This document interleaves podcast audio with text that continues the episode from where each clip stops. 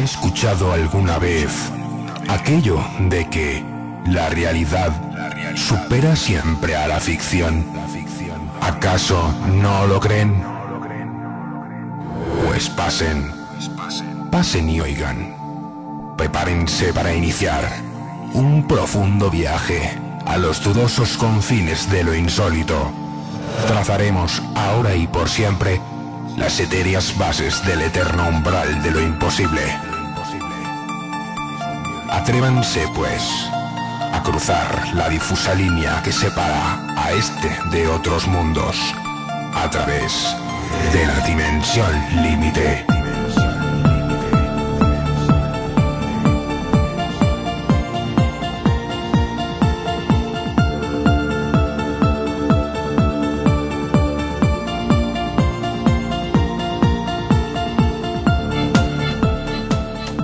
Bienvenidos, bienvenidas una semana más a Expediente DL.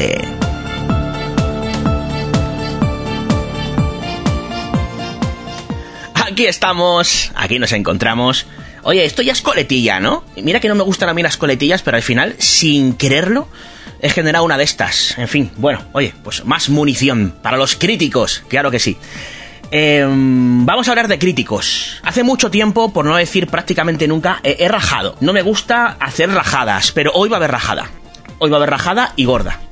No sin antes recordaros que tenemos esta semana un contenido súper interesante, una entrevista a un personaje que a mí me ha sorprendido. Hablamos de temas que no son habituales en la línea dimensión límite, pero oye, hay que hablar de todo, ¿no? Y sobre todo cuando la persona sabe de lo que habla. Nos referimos a Javier Ackerman, un tipo muy interesante cuyo currículum no vamos a adelantar porque se desgrana durante la entrevista, autor de numerosos libros, entre ellos Tratamientos Naturales de Urgencia o Cocina para sanar las emociones, editados ambos por Cidonia. No vamos a extendernos en estos temas, no os asustéis, algunos de los, eh, digamos, eh, más eh, acérrimos de Dimensión Límite.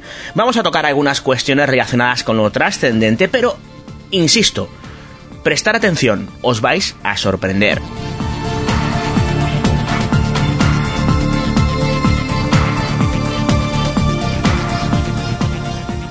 Hablaba antes de rajada, ¿por qué? Porque, bueno, hacía ya tiempo que no tenía que, que dar explicaciones eh, y me da mucha pereza tener que hacerlo. Pero bueno, se ve que hay personas que se incorporan a- al formato, se incorporan a escuchar eh, este, este programa, Expediente DL, y eh, vuelven otra vez, en plan bucle, a resonar las críticas de esto no se oye muy bien, hay ruido de fondo, ¿dónde os metéis? Bueno, volvemos a repetir.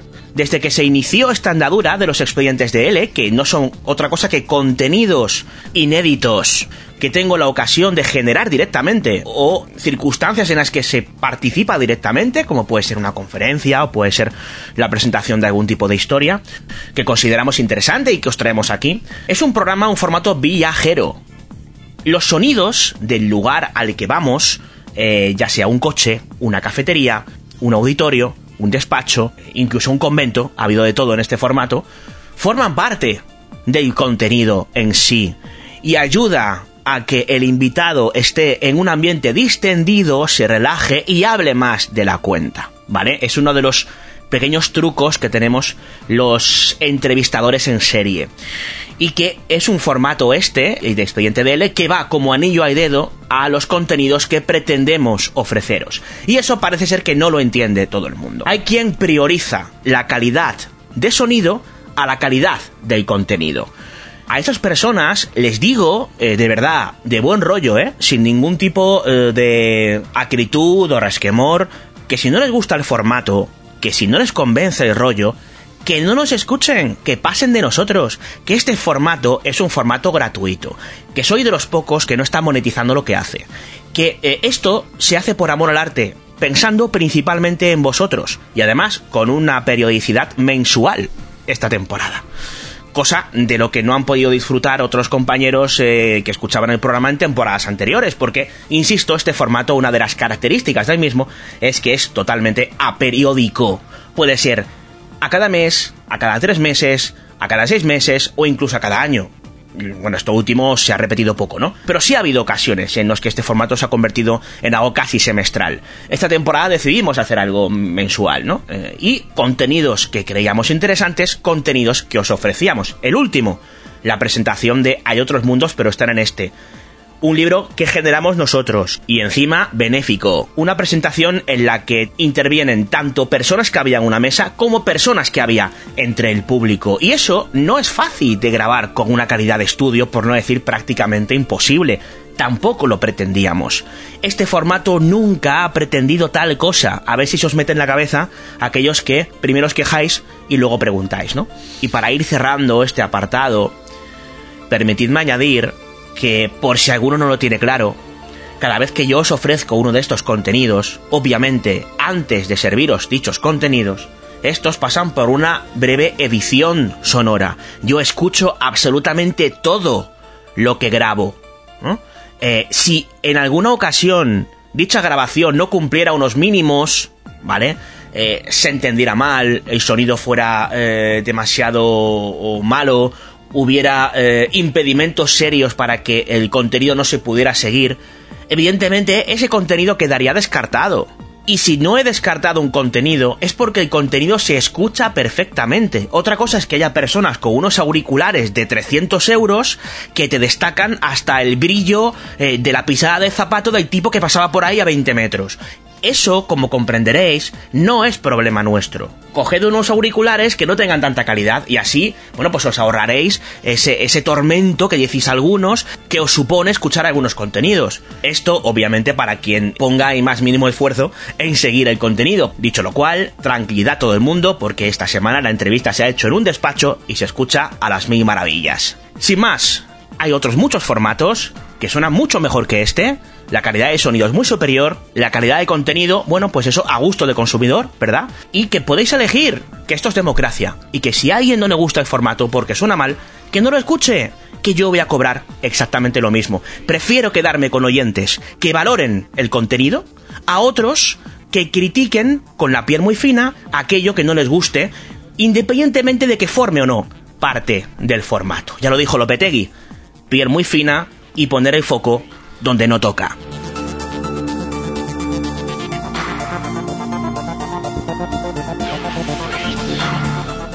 Dicho lo cual, no me enrollo mucho más. Sí que, si me lo permitís, un par de minutos, recordar que un compañero como Christian Puig, autor del libro Tras la pista del misterio, y un servidor, estaremos haciendo una mini gira promocional de ambos libros. Él de su mentada eh, Tras la pista del misterio, y yo de los sin rostro, en una iniciativa que hemos llamado Tras la pista de los sin rostro. Estaremos en varias ciudades. Lo digo rápido. Lunes 4 de abril, ya mismo, estaremos en el Salón de Actos de la Biblioteca Pública del Estado, Cuenca, a partir de las siete y media. Esto está eh, en Glorieta González Palencia número 1, siete y media de la tarde, se entiende. Estaremos junto a Miguel Ángel Linares y Sheila Gutiérrez. Al día siguiente, martes 5 de abril, estaremos en Valencia, más concretamente en la Primera Libros una librería súper guapa, eh, a partir de las 7 de la tarde, en calle de Guillem de Castro 106. Y ahí estaremos nada menos que con Jax Fletcher y Salvador La Roca.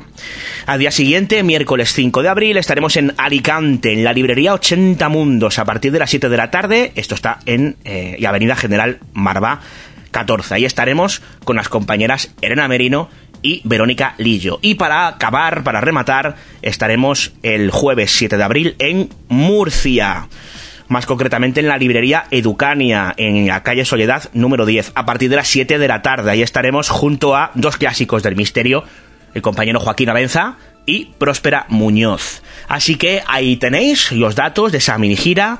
Cuenca, Valencia, Alicante, Murcia, esta primera semana de abril.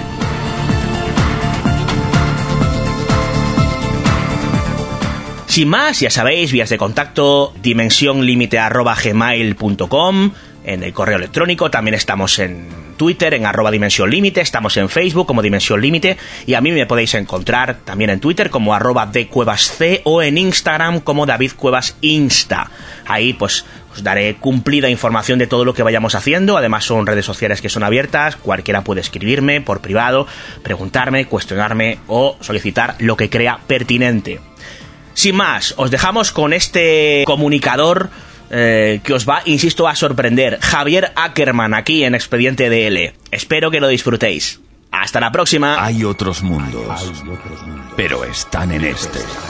Un libro benéfico, el 15% de la venta, irá destinado a la ONG Médicos Sin Fronteras. JJ Benítez, Jacques Vallée, Bruno Cardeñosa, Miguel Blanco, Jesús Callejo, Carlos Canales, Lorenzo Fernández, Manuel Carballal, Fernando Rueda y hasta 40 autores se unen en esta pionera obra colectiva con ensayos de investigación sobre ovnis, arqueología, parapsicología, enigmas históricos, mitos, leyendas. Hay otros mundos, pero están en este. Coordinado por David Cuevas y editado por Ediciones Sidonia. Ya a la venta. Lo difícil de dejarte guiar por tu corazón es que a la gente se le olvida mencionar que a veces te conduce a vivir situaciones que no deberías vivir. Situaciones emocionantes pero aterradoras. Atractivas pero peligrosas. A veces tu corazón te conduce a situaciones que nunca pueden tener un final feliz. Y eso no es lo más difícil. Lo más difícil es que cuando te dejas guiar por tu corazón, abandonas todo lo que es normal. Te sumerges en lo desconocido. Y una vez allí, ya no puedes volver atrás. Dimensión límite.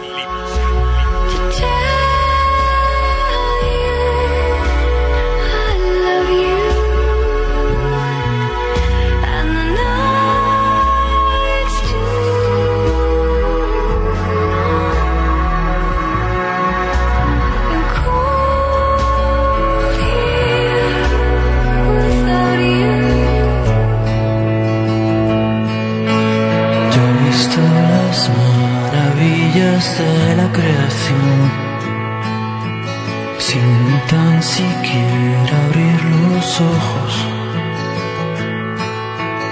Amo como se ama por primera vez. Cuando aún no hay costumbres,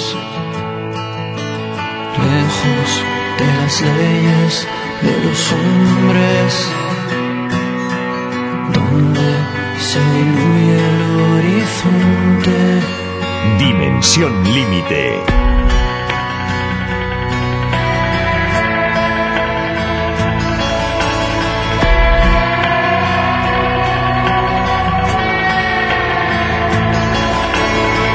Visto los paraísos y el infierno sin tan siquiera abrir los ojos.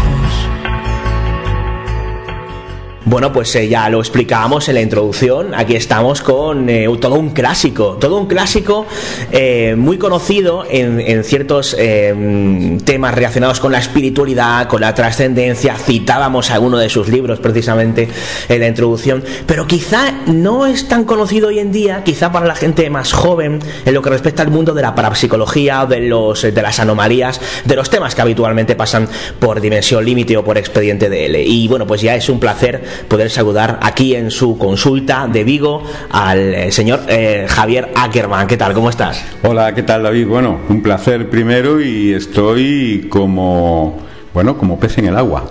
Estoy en mi consulta y con una buena compañía.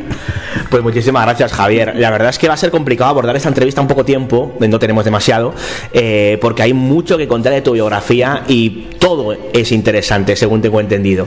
Pero mira, la primera pregunta que te voy a hacer no va a ser muy original. ¿Cómo empiezas a interesarte por temas, digamos, relacionados con lo ignoto, con lo extraño, con lo que conocemos comúnmente como misterio? Hombre, primero porque soy gallego. Entonces. Galicia, tierra mágica, en parte también ya por, por la tradición de la familia, que había mucho de mistérico con mi abuela, sus eh, historias, ¿no? etcétera. Y ya desde pequeño eh, pues sentí esa, esa inclinación por saber qué hay más allá de lo visible, qué hay más allá, ¿no?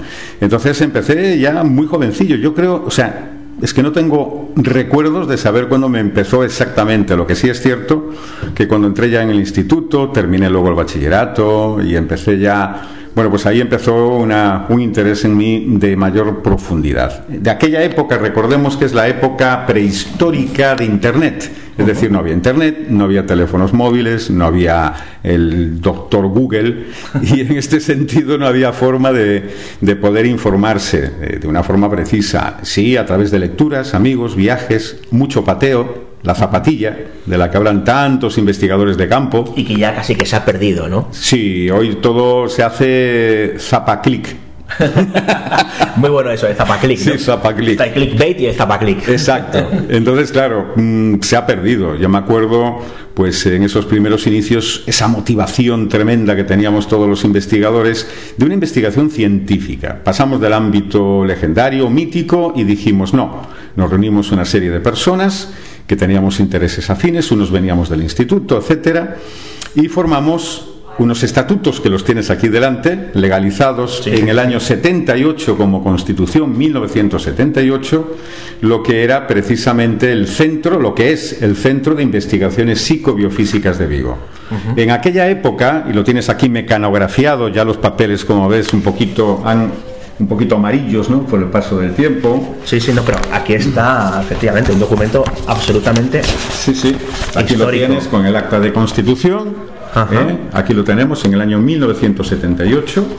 De aquella estábamos, pues Jesús Escobero Lago, estábamos también. El 17 de noviembre del 78. Aquí aparece el sello efectivamente en esta acta de, de, constitución, sí. Sí, sí, fue el primer centro. De hecho, voy a contar una anécdota muy graciosa cuando lo llevamos al registro en aquel momento del gobierno civil de, aquí, de Galicia, de Pontevedra en este caso, pues eh, se confundieron en el enunciado. Pusieron eh, dentro de lo, que, de lo que eran los objetivos del centro, en vez de parapsicología, entre otros temas, anomalías, etcétera, de investigación científica, pusieron investigación científica de la parasitología. Ah, eh, eso le pasó también a Ramos Pereira. Exacto, igual, igual, me lo contó Ramos Pereira, porque nosotros fuimos también delegación aquí de la Sociedad Española de Parapsicología y en la revista Psicomunicación de la revista de la Sociedad. Sociedad Española de Parapsicología. Exacto, pues ya desde el principio de los primeros números colaboramos y también como delegación a través de nuestro instituto, de nuestro centro,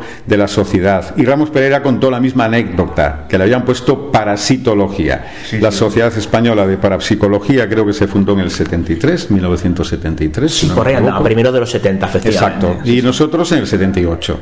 Es decir, en Galicia ha sido el primer centro de investigación científica había uno espírita que aún eh, funciona hoy en día, que lo llevaba, con quien también tuvimos relación eh, de amistad, Sebastián de Arauco, José Antonio González de Orense, que es la Asociación de Estudios Psicológicos y Espirituales. Entonces éramos las dos únicas que fuimos frisando prácticamente en la misma época, una científica, o por lo menos la pretensión era investigar científicamente las anomalías de estos fenómenos, y otra espiritista, que era la de José Antonio González de Orense o Sebastián de Arauco. Y después, bueno, pues eh, empezamos a investigar, una época de muchísima repercusión mediática, eh, temas que hemos investigado incluso de un teletransporte. ¿Un teletransporte? Sí, sí, sí, un tema que hubo aquí. El tema, es importante decirlo, que estábamos aún saliendo un poquito de la dictadura, estaba abriéndose la democracia, había una efervescencia social en muchísimos ámbitos, políticos, sociales, eh, se necesitaba un cambio y mm, en este caso tuvimos eh, esa, esa, digamos, noticia de una supuesta chica que de un hospital salía y tal y se encontró de pronto en llamando a la familia desde, desde Latinoamérica, creo que era México. ¡Ostras! Sí, sí, sí. Y claro, mm, no había tiempo, y menos en aquel tiempo, y hoy tampoco, de que en un par de horas desaparezcas de Vigo y aparezcas en México, ¿no? a no ser que sea una nave extraña ya de, digamos, de, de la CIA de lo que sea, fue un tema que investigamos. Se cortó la investigación porque la familia estaba muy alterada con este fenómeno y con nosotros colaboraba un periodista. Entonces, periodista de investigación, que trabajaba en aquella para el POPE. ¿Recuerdas el nombre del periodista? El periodista de aquello sí es José Antonio Ruiz. Ajá. Ahora ya está jubilado y ya porque claro, peinamos bastantes canas, ¿no? Y de aquella los que éramos jóvenes y de aquella los que eran menos jóvenes, hoy son, somos menos jóvenes y los demás son un poquito más mayores. Y algunos ya ni siquiera están, han fallecido una buena parte de ellos. Pues este Ruiz, que trabajaba para este periódico, etcétera, y entre otros, eh, era una especie de freelance y entonces empezó a, movilizar como buen periodista y la, familia se asustó un poquito. Era de una familia, vamos a decir, muy representativa, de Abolengo, de Vigo, y no quisieron ningún tipo de polémica. Además, sabiendo que había detrás pues temas parapsicológicos de investigación quisieron frenarlo y realmente fue una lástima. Es decir empezamos con un fracaso y luego seguimos con éxitos. Superar siempre un fracaso cuando se investiga como sabes, David, tienes que tener mucha motivación, no solo ser joven, para que ya con el primer no, con el primer fracaso en una investigación, pues tengas que abrirte camino. Sin embargo, realmente luego seguimos trabajando, refundamos a principios de los 90 el centro, es decir, le dimos una apertura ya con más investigación clínica, con más aparatología, ahí entra Carlos Fernández, por ejemplo, entra Fernando Madalena, refundamos aquí en Vigo a principios de los 90 con a través dentro de este centro fue donde digamos creó se creó la idea junto con Manuel Carballal, Fernando Madalena, Carlos Fernández de hacer el primer encuentro nacional de investigadores. Y ahí lo tuvimos, ese encuentro nacional de investigadores. Año 92, si mal no recuerdo. Exactamente, muy buena memoria. Y en 92 ya ves, la Expo, todo, las Olimpiadas, las Olimpiadas, vuestro, encuentro de encuentro que fue un hito, fue un hito y fueron unas jornadas en este encuentro realmente maravillosas. ahí pasó todo hijo de vecino de misterio por ahí, ¿eh? Todo el mundo pasó, desde el padre Pilón, que en paz descanse, a, bueno, muchísimas personas. ¿Qué ocurre? Pues que paralelamente, obviamente, a la parapsicología hay que darle de comer, no comer de ella. Los que comen de la parapsicología son muy poquitos investigadores universitarios que pueda haber por ahí y por desgracia los que se denominan de, esos hay menos. Hay muchos menos. Algunos hay algunos hay sí pero, yo conozco algunos sí, sí. pero hay algunos. Y luego los que se autodenominan parapsicólogos por eso decimos mejor investigadores en parapsicología como nos definimos que bueno bajo esa etiqueta pues están teniendo detrás eh, actividades que no nada tienen que ver las mancias eh, en fin. No entro no entro a enjuiciar ¿eh? ni tampoco criticar, pero solo digo que si yo soy fontanero no puedo ponerme arquitecto. ¿Me explico? Es decir, soy una cosa u otra. Y nosotros éramos investigadores de fenómenos anómalos. Teníamos un departamento de parapsicología, otro de ufología, otros de mitos y leyendas, que colaboramos incluso en la enciclopedia gallega. ¿eh? En la enciclopedia gallega, en la sección de mitos, de mitos y leyendas, colaboramos también en esta enciclopedia.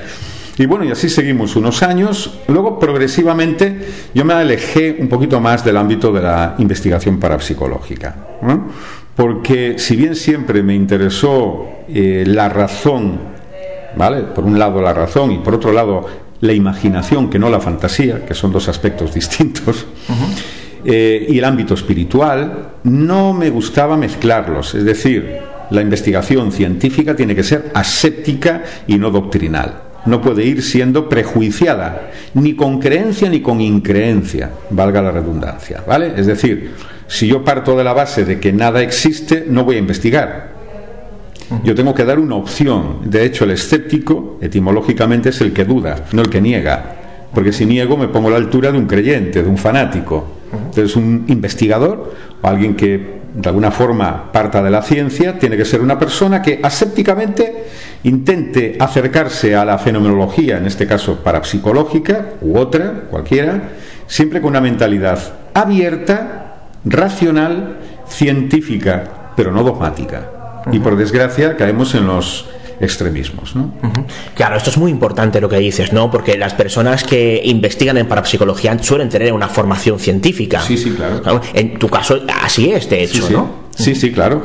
Eh, posteriormente, pues yo terminé psicología. Aún hace ahora poquito, muy poquito, acabé también la especialidad en la Universidad eh, CEU eh, San, San, Pablo CEU, en Madrid. No, no, no, de Cardenal Herrera, de Valencia. Ah, vale, vale. De Valencia. Acabé también la especialidad de neurodidáctica, neuroeducación y neurolingüística.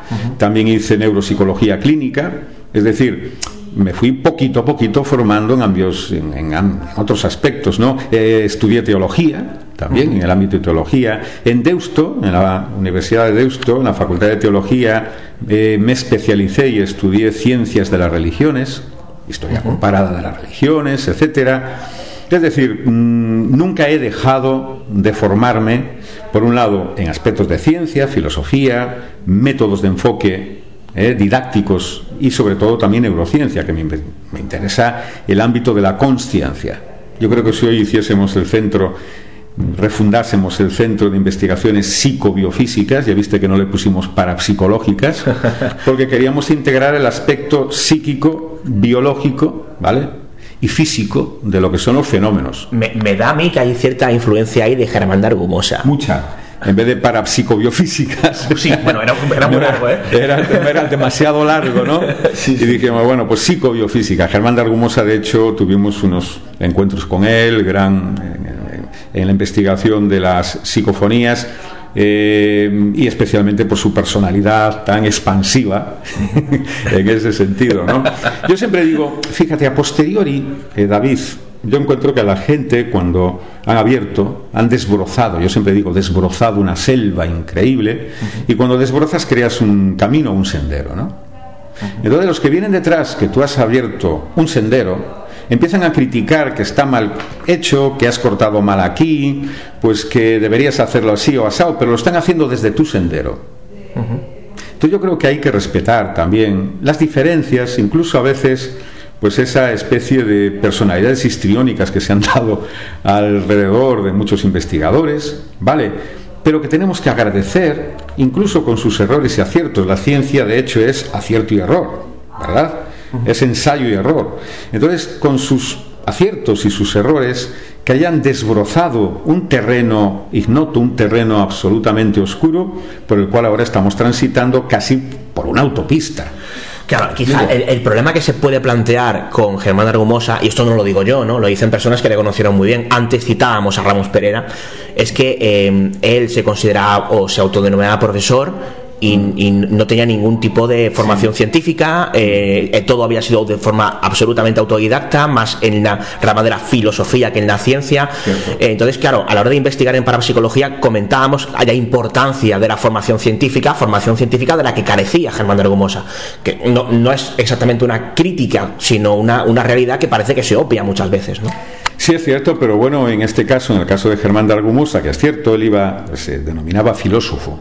Él siempre decía que era filósofo. Yo no sé si tenía la carrera de filosofía y letras, no lo sé, ni me importa.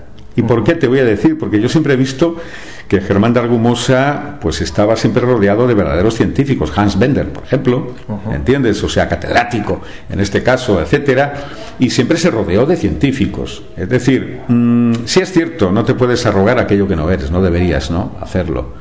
¿Eh? Mm, quizás para darle peso a una investigación como es la parapsicología, un campo que bueno está muy denostado, eh, estaba, está imagino que estará y seguirá estando. Hay que entender que eran otras épocas y aquello estaba empezando en España al menos, ¿no? Primero de los 70 la parapsicología empezaba justamente en España, ¿no? Pero bueno, pero también había personas con formación científica en esa época, ahí está la formación de, la Sociedad Española de Parapsicología, que, sí que tenían esa formación científica que decían tener, ¿no? Quizá. Siempre, claro. Además las primeras conferencias se hacían precisamente a través de la, en la propia eh, Universidad Complutense. Sí, eh, Se hacían allí en unas aulas cedidas al respecto.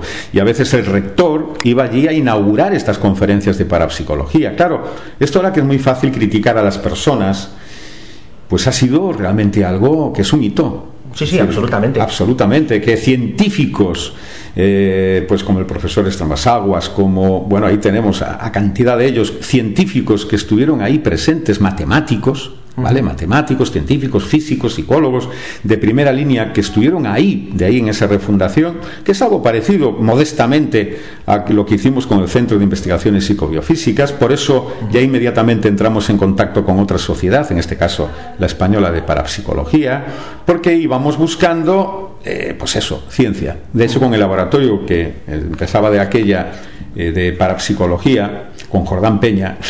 Bueno, bueno ya tenemos ahí otro tema de debate. Este sí que es complicado. Es muy complicado, pues eh, como psicólogo industrial, aparente psicólogo industrial. Sí, claro, ¿entiendes? Claro, es que ahí empezamos, pero nosotros no teníamos forma de, no, saberlo, ¿no? Entonces, y hoy en día tampoco es fácil saberlo, ¿eh? Quiero decir, cuidado. Entonces, ¿qué ocurre? Bueno, pues eh, teníamos que recurrir. Lo importante era la motivación. ¿Cuál era la motivación de estos investigadores? En este caso, nosotros. Yo no voy a entrar en la mente de Germán de Argumosa, de Jordán Peña, eh, de Ramos Pereira, porque no me compete, ¿no? Pero sí es cierto que nuestra, digamos, motivación era investigar científicamente, asépticamente, ¿vale? Y humildemente. Para ello también entramos en contacto aquí con investigadores científicos de nuestro entorno, que amablemente algunos nos dijeron, mira, no me nombres, pero yo entro a investigar. A mí yo no quiero quedar relacionado mi entorno, la universidad, pues ya sabes cómo es, un ámbito, mm, es decir, tenemos una especie de, de, vamos a decir, de adjetivo para los que hacéis ese tipo de investigación, que no lo voy a reproducir. pero a mí me interesa el ámbito de investigación. Pero eh, ya, ya prescrito, puedes decirlo. ¿Cómo, cómo, cómo os llamaban? Bueno, pues de todo. Nos, nos podían decir desde locos, Ah, ¿vale? Y, o lo que podía ser un friki, sí, ¿me explico? o inclusive un fake. Es decir, tampoco es un apelativo muy científico viniendo de científicos. ¿eh? No, no, pero bueno. de hecho, no tiene, tampoco tiene demasiado sentido si miramos atrás, porque la parapsicología nace como ciencia en la Universidad de Duke. Sí, es cierto. Hace, más, de medio siglo. Y sí, hombre, y la Asociación para el Avance de la Ciencia, en 1968, hablo de memoria, a través de Margaret Mead, eh, antropóloga, entró a través de la eh, Asociación Parapsicológica Americana, pues como una disciplina científica más ¿Eh? Esto es importante en la Asociación Americana para el Avance de la Ciencia. Claro, por eso sorprende, ¿no? Esa, esa, cerrazón, incluso a primeros mediados de los 70, por parte de científicos españoles, cuando ya llevaban como unos 15 o 20 años haciéndose cosas en otros países relacionados precisamente con la parapsicología desde el prisma científico, ¿no? Recordemos algo importante. Cuando empezaban en otros países, nosotros estábamos en plena dictadura. Eh, no había Internet. Sí, pero aparentemente la ciencia debería ir por un lado el camino diferente a de una dictadura política, ¿no? Sí, sí, no estoy de acuerdo, pero por desgracia lo político influye también en la investigación. Esto lo sabemos. Y aquí también ya no solo lo político, en ámbitos religiosos, en el ámbito, ahí tenemos, por ejemplo, que en algunos aspectos teníamos también las investigaciones de Quevedo. Quevedo lo hacía desde un ámbito eh, católico cristiano católico, ¿no? acercando a la parapsicología el asco a la sardina, ¿no? Javier, ¿cómo eras en esas investigaciones científicas eh, a finales de los 70, años 80, en la que os rodeabais también de científicos? Esta senda que comentabas es muy interesante porque hay eh, bastante público hoy en día, gente aficionada a estos temas que empiezan, y, no te creas que con 20 años, sé que empiezan a interesarse con 30 y con 40, que ven, digamos, lo que hay actualmente y es muy diferente a lo que se hacía en lo que respecta a la investigación, que te ríes, yo sé por qué, pero explica, explícalo porque esto es muy interesante, Javier. Bueno, es eh, realmente mm, hablar también casi de la televisión en blanco y negro Vale, ¿eh? y bueno, y hoy lo que es ya, pues, eh, todo lo que es la televisión por internet. Que ya no es ni televisión, claro, que de todo menos televisión, si tenemos a la caja tonta como protagonista en mente. Exactamente, era muy distinto. Primero, que el material de investigación teníamos que o bien cogerlo prestado, lo que había de aquella época, como podían ser, pues, eh, pues eso, sensores de movimiento, por ejemplo cámaras Polaroid automáticas, también por sensor, Polaroid, fíjate, para sacar la foto y poder ver. Eh, y luego, pues. Desde... Y en aquella época seguro que era una modernez de la Polaroid. Sí, claro, bueno, hombre, ya llevaban en Europa desde los años 60, 50, finales de los 50. Mm. Pero bueno, lo teníamos, eh, en España ya es otro tema, ¿no? Eh, también teníamos también pues la aparatología tradicional que cada uno de ellos yo me acuerdo que Jesús eh, Escobero, por ejemplo, que después se puso a estudiar enfermería, o incluso Lozano, Lozano, que aún ahora está, ahora está viviendo en Cuba. Se ha ido para Cuba, pero este hombre eres ingeniero técnico en electrónica, trabajaba en la Telefónica, aquí en España y entonces él cedía sus aparatos pues para poder voltímetros y cosillas así para poder estudiar campos eléctricos, electromagnéticos, frecuencias y él lo traía del trabajo y luego se lo llevaba. Pero luego posteriormente empezamos a fabricar nosotros nuestros propios aparatos. ¿eh? Empezamos a fabricar. Y ya cuando a finales de los 80 eh, conocimos a Carlos Fernández, pues eso ya ha sido una maravilla. Carlos Gabriel Fernández bueno, pues nos hizo desde la primera cámara Kirlian un generador aleatorio para estudiar la SP, la percepción extrasensorial, eh, ahí empezamos ya, digamos, a, y ya cuando llegamos a principios de los 90, a tener ya nuestro material propio y no teníamos que andar de prestado. Es decir, ya andábamos. Y la investigación era sobre todo así, es decir, llevar la casuística científica lo que es todo absolutamente medido, intentado además que fuese repetido en otras condiciones, cosa difícil a veces cuando era la investigación de laboratorio. Hicimos también estudios en colegios de percepción extrasensorial y ahí nos se han prestado perfectamente aquí en el Instituto Santa Irene de Vigo. Después de una conferencia hicimos un estudio de percepción con las cartas Zener, tú imagínate, y también luego con el generador aleatorio ¿eh? de las propias cartas que nos había hecho Carlos Fernández. Vivimos algunos casos importantes, no grandes sensitivos, vamos a decir, o grandes dotados, pero sí eh, interesante en este aspecto. En definitiva, ¿qué había? Pues lo, mismo que hay hoy, mucha ilusión. Hoy hay más información, antes había menos información, quizá no era un hándicap, quizá demasiada información confunde. Yo creo que ahí o, acomoda. O acomoda también, es cierto. Nosotros teníamos, como digo, que quemar mucha zapatilla, tener muchas horas para nosotros, sacar horas del trabajo, de los estudios luego del trabajo, porque era un tema de cogerte, pues y largarte de aquí a no sé dónde, mm, sacar tiempo de noche, de fines de semana, de vacaciones, para poder sacar tiempo para investigar. Hoy en día yo no estoy criticando y no, no soy un queda bien, la verdad. No, no critico que hoy en día hay mucho investigador de, pantalla de ordenador. Es decir, que ni siquiera se puede considerar investigador. No se puede. O investigación, ¿no? Quiero decir, es que eh, ese término, digamos, se usa de forma muy peyorativa, aplicado al misterio, cuando la mayoría de ellos ni siquiera saben en qué consiste una investigación, que es de lo que estamos hablando en estos minutos. Totalmente de acuerdo, David. Es decir, la investigación es con cuerpo, palabra y mente esto es un término yógico tibetano, pero es así. Es decir, es con cuerpo, desplazándolo, moviéndolo, oliendo, oliendo la zona donde vas, eh, que es importante, con la palabra, entrevistar en persona, física, viendo lenguaje verbal, no verbal, etcétera. Eh, lo que sería en la policía, en el ámbito criminológico, la inspección ocular, tan importante, eso no lo puedes hacer por una pantalla. Y después también la mente, después de A, clasificar racionalmente, saber separar, hay un sesgo importante, saber separar tu creencia, tu propia percepción, tu propia emoción de la investigación, es difícil, no es fácil, pero evidentemente es lo que hay que hacer. Entonces, investigar en cuerpo, palabra y mente. Hoy en día, demasiada información, muchos investigadores, algunos ya eh, pues se han formado solo sin salir de casa, es decir, únicamente a través de, las redes sociales, ¿no?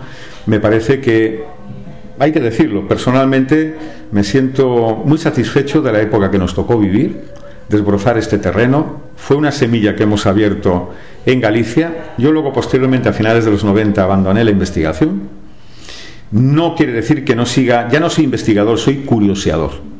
Es decir, curioseo cuando me llegan revistas eh, digitales, electrónicas, sigo teniendo contacto con los investigadores, sigo un poquito, sigo a través de las redes y a través en contacto informándome, procurando informar y también obviamente verbalmente, ¿no? Pues ahí tenemos Carlos Fernández con la transcomunicación, que diferencia con las psicofonías y con ese ámbito, un investigador, para mí hay que decirlo, eh, de verdad, David, si queremos ver el perfil de un investigador, tenemos a Carlos Fernández. No eres el primero que lo dice, ¿eh? De hecho, fíjate, es interesante para entender la evolución, ¿no? Comentabas antes que Carlos Fernández introdujo eh, la cámara Kirlian, ¿no? En, las investigaciones, pero posteriormente él mismo, en, algún libro y en algún reportaje que se publicó en el Ojo Crítico, fue, era muy crítico con, con, la validez de la propia cámara Kirlian, ¿no? Por la propia evolución.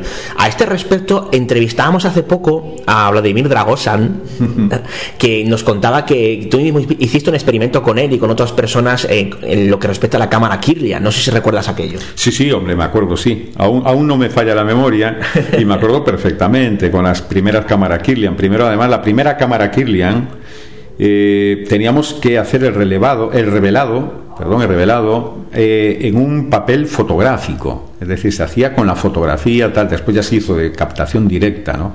Y me acuerdo perfectamente, incluso lo hicimos aquí con Madana Mohan, es decir, Madana, el director y el que introdujo el yoga en Galicia, el Hatha Yoga, buen amigo, eh, buen colega y en su momento, respiración, por ejemplo, de cráneo radiante, Kapalabhati, pues vimos cómo iba cambiando, cómo iba cambiando el halo ¿eh? que se iba generando en esta eh, la luminiscencia de la propia cámara Kirlian con la fotografía que le hicimos a este hombre en distintas etapas de su, de su respiración yógica, es decir, con Vladimir Dragosán ¿eh? también. Rafael Ángel, Rafael Ángel Pintos. Sí, Ángel Pintos, Rafael Pintos. Y, y, realmente, bueno, hombre, mmm, en ese aspecto me siento, aún hoy, aún hoy, me acuerdo también de una investigación, gracias a Carlos, con esa cámara Kirlian, que yo mmm, asesoraba en el Centro de Educación Maternal del doctor Aguirre de Cárcer de aquí de Vigo, uh -huh. en aptonomía y psicología prenatal.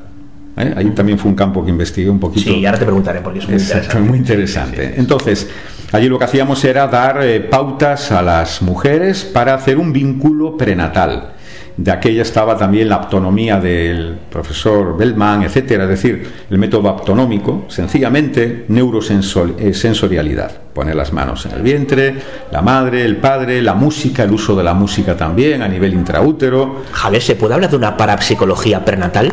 Sí se puede. Se puede hablar de una parapsicología vegetal cuanto más prenatal, ¿no? Bueno, eh, permíteme un apunte, porque claro, hay mucha gente, la cabana Kirlian lo que aparentemente mide es el aura de las personas, ¿no? Que es una cosa... Mm, el aura es un concepto espiritualista. Lo he dicho, aparentemente. Aparentemente. Yo diría que mide una frecuencia. Sí. que está basada en un efecto periónico, en una polarización alrededor de, de en este caso, del dedo o de la mano donde coloques, eh, como empezó, con Senjon Kirlian, ¿no? allá a mediados de, eh, de la década pasada, ¿no? Y del siglo pasado y realmente lo que mide es un efecto físico es como decir un televisor antiguo lo que veías allí pues no es el personaje. Vale, es una descodificación de, en, en, en, ese, en, ese, en, esa pantalla de unos electrones que al final van cogiendo la forma, el sonido de lo que hay. Entonces, aura para mí tiene una connotación espiritual con toda la reserva y yo diría más que lo que se ve es una efluviografía, que es como se le denominó. ¿Eh? Es decir, un, una, una, especie de gráfico de un fluido ¿eh? que podemos decir que está muy relacionado con cambios emocionales ¿eh? de la persona y físicos, que es lo que investigamos. Por ejemplo, en esta investigación prenatal veíamos que las mujeres con vínculo prenatal, es decir, que hacían el método aptonómico y el método de interacción eh, madre-feto, materno-filial, salía un color rosado impresionante, es decir, un halo distinto, una efluviografía distinta, con un color más compacto y casi siempre con tonos azulados o rosados. Uh -huh.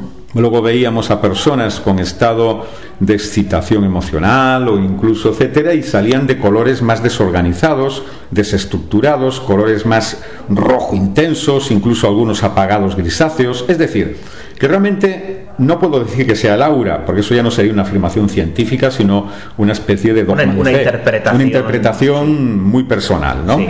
Ahí en esas efluviografías, en esos halos periónicos o llamémoslo como sea, pues ahí lo que salían era que algo, algo que no se ve, ¿vale? Algo que no se ve uh -huh. en nuestro cuerpo, yo diría ya no solo en la mano, ahora ya hay cámaras Kirlian, como sabes, bueno, eh, algo que no se ve es capaz de manifestar estados emocionales y de salud. El tema es cómo se puede eh, estudiar y si se puede utilizar como una vía de diagnóstico, como se intentó hacer en otros lugares. ¿no? Aquí no te, tuvimos tanta pretensión por falta de medios. No lo sé. Lo... Hecha esta nota a pie de audio eh, sobre el tema de lo, de lo, que es la cámara Kirlian, que es lo que aparentemente mide y demás, con todas sus, sus discrepancias al respecto, eh, sigue contándonos esto de la a, a, aparente parapsicología prenatal porque es algo fascinante y que creo que tú lo llevaste incluso al extremo más personal, por lo que tengo entendido. Sí, hombre, claro, eh, con mis tres hijos. cuenta hombre, esto, claro, por favor, cuenta El investigador, esto. ¿no? Siempre en su entorno más directo es donde puede a veces empezar, ¿no? Pues bueno, cuando mi mujer estaba embarazada, de los primeros, mi hijo mayor, hay que decir, ya tiene 40 años. y estoy hablando cuando eran intraútero.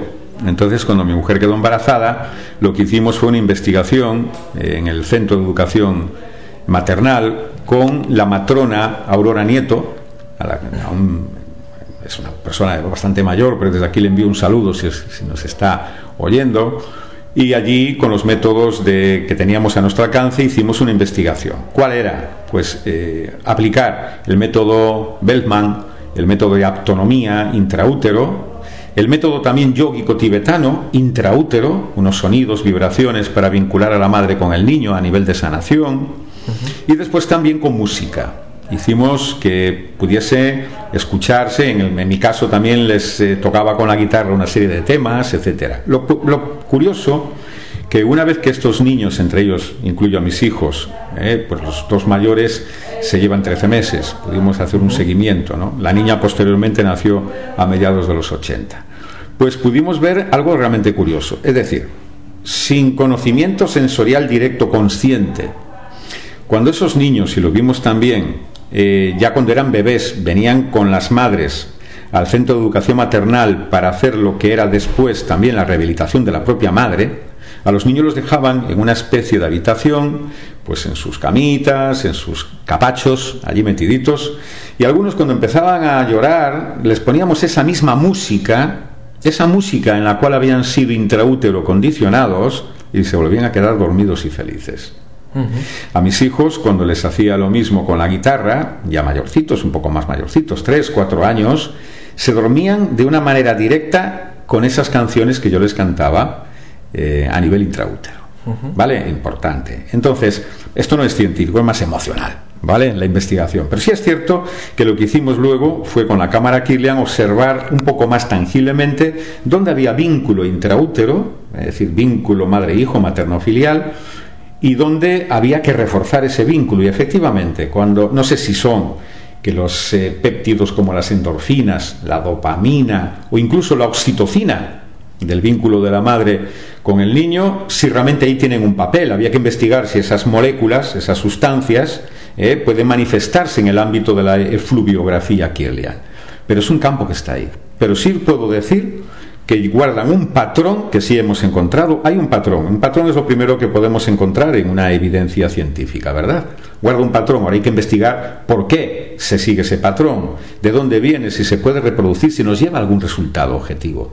Pero en principio podemos decir que sí, y a nivel prenatal estamos convencidos, eh, yo estoy convencido, que fuera de ello hay una vía de comunicación, llamémosle en un ámbito parapsicológico extrasensorial, un vínculo extrasensorial, ya no sé si en el ámbito cuántico, no lo sé, pero sí extrasensorial entre madre e hijo. Y que ese vínculo, esa buena vinculación, incluso está muchas veces relacionadas con shocks traumáticos, choques traumáticos. Por ejemplo, tuve el caso de una mujer del Centro de Educación Maternal que había tenido un principio de aborto, de aborto espontáneo, se le pudo sostener el feto. En, esa, eh, en ese mes que estaba, que era el sexto mes de gestación, pues hubo sangrados, bueno, pero al final se pudo sostener. Pues bueno, el, mm, su hijo posteriormente empezó a tener unos recuerdos perinatales y prenatales, recuerdos específicos relacionados precisamente con este eh, aspecto. Incluso soñaba que estaba él no tenía conocimiento de este aborto, de este, de este digamos, alarma de aborto ¿no? que había tenido la madre.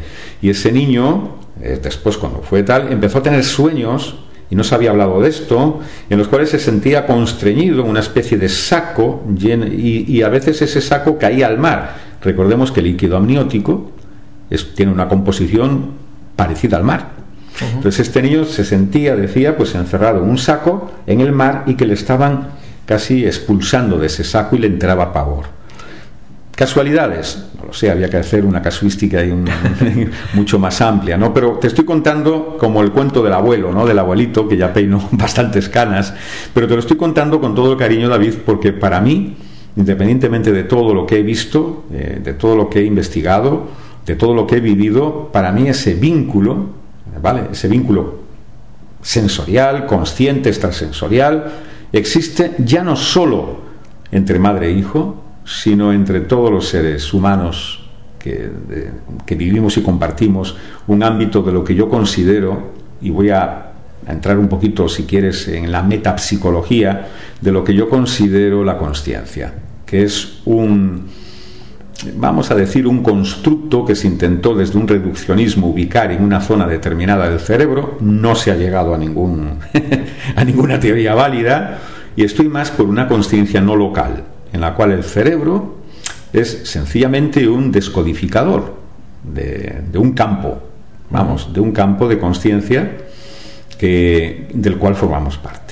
En lo que respecta, por cerrar un poco el capítulo de, de esa psicología o parapsicología pernatal, ¿cuál fue tu experiencia? Luego, tus hijos eh, cuando nacen y empiezan a desarrollarse y crecen, eh, ¿tú notaste ciertas eh, facultades en ellos artísticas o relacionadas con esos experimentos que realizabas precisamente con tu, con tu mujer a la hora de hacer, cuando ella estaba embarazada, ese tipo de experimentos? Bueno, bueno, primero que los tres tocan la guitarra pero van a decir, bueno, tú tocas la guitarra, que los tres tienen un ámbito artístico muy similar y, musical también, que los tres se han decantado por ámbitos también, aún dentro cada uno de lo suyo, uno estudió cine, cinematografía, lleva su propia, eh, digamos, eh, productora, productora de, de, cine, etcétera, otro se delimitó en el ámbito artístico, incluso tatuajes, formación, etcétera, y Noemi, la niña, se decantó también por el ámbito espiritual y científico. Hizo antropología forense, criminología y ahora está en el ámbito también de la acupuntura y está estudiando psicología. Sí, la tienes por aquí además, ¿no? Me parece, ¿eh? Contigo. ¿Eh? La tienes por aquí además, ¿no? Me parece. Que sí, no, hoy no está, hoy no está efectivamente, pero está aquí, habitualmente. Está habitualmente. Entonces, eh, sí, sí que lo encontré, pero bueno, para mí, como también luego el ámbito está en tu entorno, y en casa siempre hubo libros, en casa siempre hubo música, en casa siempre se ha hablado de este tipo de interés, pero sí es cierto que a nivel del ámbito prenatal encontré cosas significativas, palabras, keywords especiales, claves que se les dieron durante la gestación. Luego se los decías cuando eran niños, ¿no? Y, eran, y estaban por allí y los niños reaccionaban inmediatamente. Decir, a decir esa palabra era como un reflejo de Pavlov. Ostras. Sí, sí, sí. ¿Eh? Y palabras algunas sí que decir, palabras que eran eh, un, neolenguaje, eran neopalabras, ¿vale? Es decir, no eran realmente palabras habituales que las puedes ver en el acervo eh, del vocabulario o del lenguaje de cada persona. Eran palabras inventadas, de forma que ellos no tuviesen acceso para no generar un condicionamiento externo al prenatal. Y esas palabras sí que realmente se reprodujeron en ellos, e inclusive la, espontáneamente uno de ellos empezó a dibujar cuando empezó a aprender a, escribir, a leer, escribía esa palabra, que nunca la habíamos eh, pronunciado fuera del ámbito prenatal, antes del nacimiento. Ostras, ¿qué palabra era? Furrulión. Furrulión. Sí. O sea, tampoco buscas una palabra como casa o árbol. No, no, evidente, por eso digo un neolenguaje. Es decir, no voy a, poner otro. Furrulión era una de esas palabras. Y él la, escribía y solamente se le hizo esa mención. o incluso o incluso mm, cuando tú la pronunciabas les daba un ámbito de familiaridad. Mientras que si yo te digo a ti, por ejemplo, eh, Satococo, Sí, te digo que no hablo idiomas. no hablas idiomas, yo lo entiendo, pero no te dice ni bien ni mal, no sé si me entiendes, ¿no? Sí, sí, sí, o es porque hay modismos también dentro del lenguaje, es decir, eh, aquí palabras como nosotros, en el ámbito, por ejemplo, de nuestros queridos hermanos eh, argentinos o latinoamericanos, Aquí utilizas una palabra como que es muy habitual, coger, y allí significa otra cosa. significa otra cosa. Evidentemente, ¿no? Entonces, no, no se trata de eso. Era una palabra inventada, ¿vale? Estoy pensando, Javier, esto es, es muy interesante lo que nos mm. cuentas, aplicado en el sentido en el que nos lo cuentas, ¿no? Pero aplicado en el mal sentido, esto puede ser mm, bastante peligroso. Sabía que no ibas a hacer esa. esa pues te, prometo que no la tenía preparada, pero claro, escuchándote, claro, se me ha, se me ha venido, digamos, la, complicada polaridad ¿no? de, este tipo de, actividades. Siempre que hay un veneno, hay un antídoto, ¿cierto? ¿no? Pero primero está el veneno. Es decir, hay que estudiar el veneno para conseguir el antídoto. En el aspecto del condicionamiento, si nos vamos al ámbito de Pavlov, eso ya ha quedado superado con creces, en el ámbito de Skinner, ¿no? Y de su caja negra y de sus ratitas de laboratorio y todo esto. Hoy en día avanzó tanto que hoy con la psicología, sobre todo con las técnicas denominadas persuasión coercitiva, persuasión coercitiva, ahí tenemos una nueva disciplina, el neuromarketing, que apela ya no solo a las emociones, sino al ámbito también sensorial, de frecuencias sonoras, de colores, de olores, me explico, como un simple olor cítrico que salga de un comercio, por ponerte un ejemplo, hace que las personas aumenten un 20% las compras sin saber por qué, etcétera. Y ya vamos también a otros ámbitos un poquito ya más peligrosos, ¿no? que sería de alguna forma la persuasión coercitiva, el lavado de cerebro y el condicionamiento mental.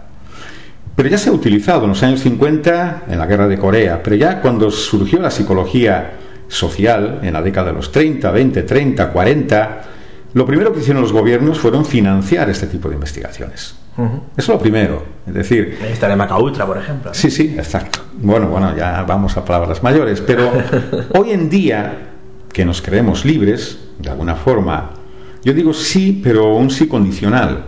Porque en el fondo todo el mundo, todos los seres humanos, Obviamente tenemos neuronas, tenemos unas frecuencias eléctricas en el cerebro, se ha descubierto cada vez más mecanismos de exploración de neuroimagen, también neurosensoriales y acústicos. Y yo, claro, cuando siempre hago alguna especialización de posgrado, de vez en cuando, como te estoy diciendo, me gusta eh, ponerme al día, a las, eh, pues eso, con las investigaciones y con la aparatología y dónde va avanzando la ciencia y realmente una cosa es lo que sabemos y otra cosa es lo que se está financiando, no solo en el ámbito científico, sino en el ámbito político y militar. ¿Mm? Entonces, utilizar la ciencia para control eh, de la población, pues yo te podría decir, con lo que sé, con lo que sé, y esto humildemente que, nada, eh, a, nivel de, andar por casa, con lo que sé me refiero de ciencia eh, no coercitiva, ¿vale? Cuando nos llega algo, es decir, cuando llegaron los drones, hago este pequeño inciso, ya como algo habitual, siempre hay un, hay un antes y un después, pero cuando llegan estos drones que son de ámbito militar, igual que Internet, eh, que surgió de ámbitos también de militares, debemos pensar que hay muchos años, muchísimos años nos llevan eh, otras personas por delante, estamentos o instituciones, cuando se han llegado a este tipo de investigación. Podemos ver, por ejemplo, que en nuestro ámbito sensorial, ya no siquiera eso, neuroquímico, podemos cambiar comportamientos a unos niveles que no nos podemos imaginar.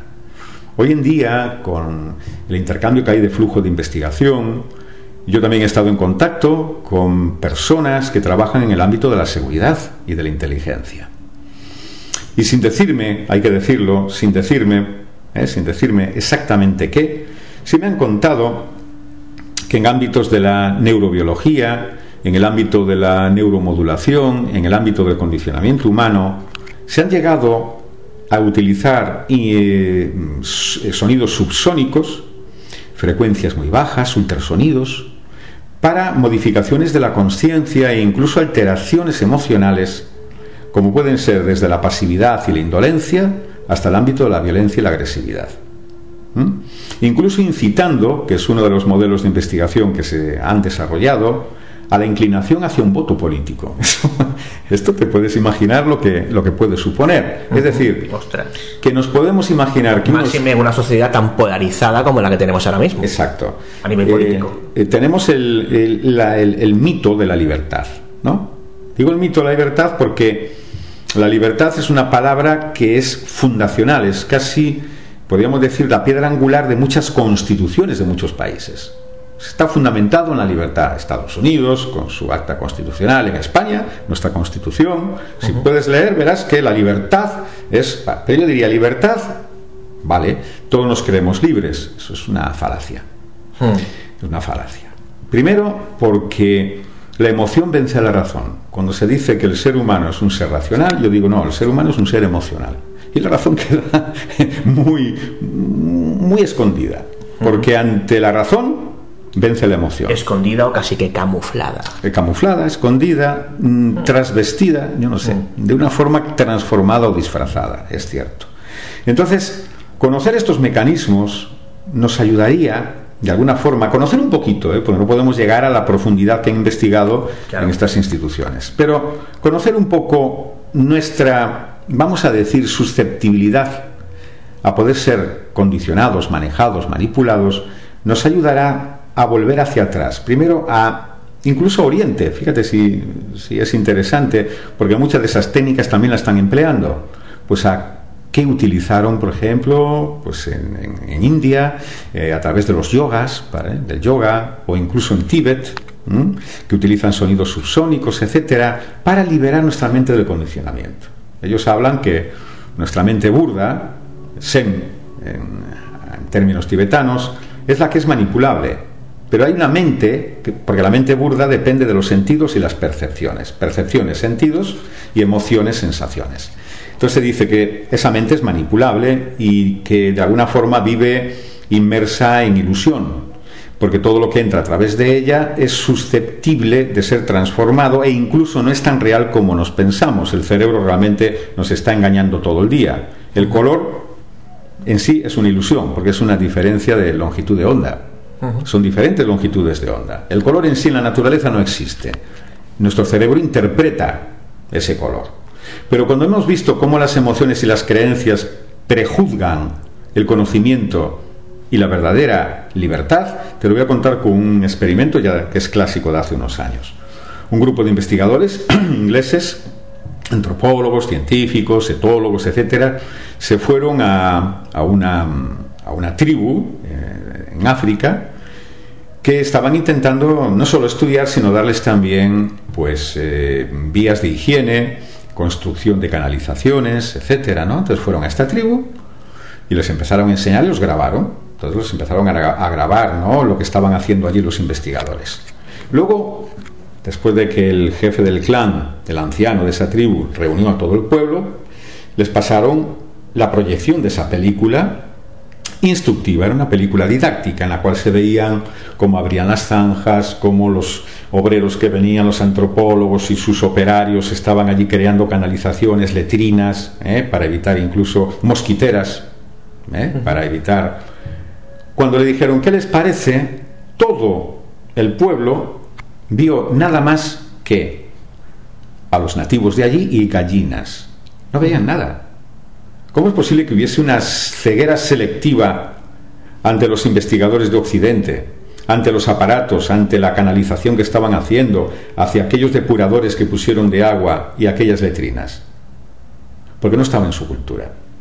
La gallina, o sea, no, ellos estaban viendo lo que les habían imbuido desde pequeños. La gallina tenía un, digamos, valor espiritual y totémico, ¿vale? Y tenía un valor también nutricional. Los huevos, las plumas para los chamanes, es decir, tenía un valor. No vieron, es decir, el cerebro hizo un sesgo, inmediatamente eliminó el cerebro todo aquello que a través de los sentidos llegaba. Pero también se dice que cuando llegaron los conquistadores europeos a, precisamente a, pues, a América, pues cuando llegaron allí, se habla también de Cortés, de Hernán Cortés, ¿verdad? Cuando llegó directamente, no se prepararon los nativos, los indios, no se prepararon porque no esperaban que nadie llegase allí de los mares, tenía que venir de arriba, del cielo, ¿Eh? los, los dioses, pero no más allá de los mares. Por eso pudieron llegar a pie de playa porque no se esperaban que nadie llegase. En lo que respecta a tu, a tu evolución, eh, tengo entendido que tus viajes a precisamente a la India o a África cambiaron cierta perspectiva y quizá hicieron eh, eh, en ti empezar a interesarte aún más de lo que ya lo estabas en ciertas cuestiones quizá un poquito más trascendentes o espirituales, ¿no? Pasaste de la parapsicología a la espiritualidad. No sé si estos viajes tuvieron algo que ver. ¿Cómo, cómo fue ese cambio, Javier? Gracias, David, porque es un tema que a veces a algunas personas les crea como una especie de disonancia cognitiva. Es decir, sí, es cierto. Es decir, tú eres una cosa u otra, pero no puede ser tres cosas, ¿no? Porque es. Pues yo creo que tenemos que ver que nosotros somos como una incertidumbre cuántica. Es decir, tú eres un potencial. ¿eh? El tema es cuando te decantas, cuando colapsa esa función de onda en un campo o en otro. Mis intereses son múltiples. Es decir, yo creo que mi interés espiritual no ha ido en detrimento de mi interés científico. Es más, mi interés científico no hizo disminuir mi interés espiritual. Luego he sido un viajero, si es cierto, ¿eh? más eh, de joven y un poquito ya más madurillo y ahora menos. Pero sí es cierto, en la Amazonía peruana, por ejemplo, en India, en Nepal, en África, pues ahí fui conociendo otros paradigmas, otras formas de conocimiento, otras formas de interpretar la vida y otras formas no solo de interpretar, sino de vivir, de vivir la vida y la conciencia, ¿no? Y podía observar que, por ejemplo, eh, la felicidad que experimentaban algunas personas, la libertad que podían experimentar y esa paz no solo estaban basados en una fe, que se trata al fin y al cabo de creer en aquello que no ves, ¿vale? No solo en la fe, sino también en un trabajo interior. Es decir, que se podía acceder a ello no solo a través de la fe, sino también de un trabajo progresivo, a través de una disciplina, de un método que podía alcanzar ese estado, digamos, de plenitud y de consciencia. Siempre me gustó el yoga, yo empecé muy jovencillo a practicar yoga aquí en Vigo con el centro Sivananda, ahora centro Sananda, pero la espiritualidad se despertó en base a, por un lado, mi experiencia personal clínica, con, yo siempre pongo el ejemplo, para mí fue el síndrome Yolanda, una niña de 17 años que falleció víctima de un cáncer terminal, aquí un hospital, aquí de Vigo, y que yo estuve acompañando a instancias de su madre, eh, pues durante los últimos meses, las últimas semanas. Para mí esa niña, 17 años, y su madre me marcaron. Es decir, mis viajes y todo despertaron un interés espiritual, pero la muerte de esta niña marcó en mí una necesidad espiritual, una necesidad de comprensión.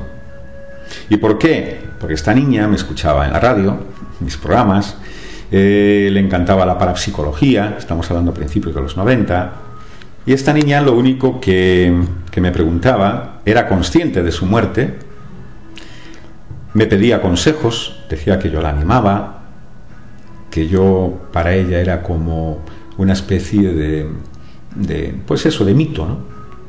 Entonces, al tenerme allí al lado de su... La madre era enfermera, por cierto, por eso pude entrar aquí en el hospital a acompañarla durante todo este tiempo, y juntos tuvimos un diálogo interior. Ella fue una maestra en mi camino y yo, como se denomina, un partero de luz. Es decir, le ayudé a morir. Lo que hoy son los acompañamientos en la muerte, lo viví en primera persona, rebuscando en mi interior qué poder decirle para ayudarla, llevando adelante, inclusive le llevé libros de Elizabeth Kubler-Ross, etcétera, ¿no? Y poquito a poquito ella seguía preguntando y yo me seguía preguntando al mismo tiempo, hasta que esta chica eh, falleció. Y el colofón fue cuando la madre, yo estuve allí presente cuando ella murió. Me agarró una mujer, yo no soy muy grande como ves, pero ya era una mujer enorme, alta, fuerte. Me estrujó, me empezó a apretar y me decía, entre ellos, bueno, pues me hacía preguntas. Dame una razón para seguir viviendo. Esta fue su frase.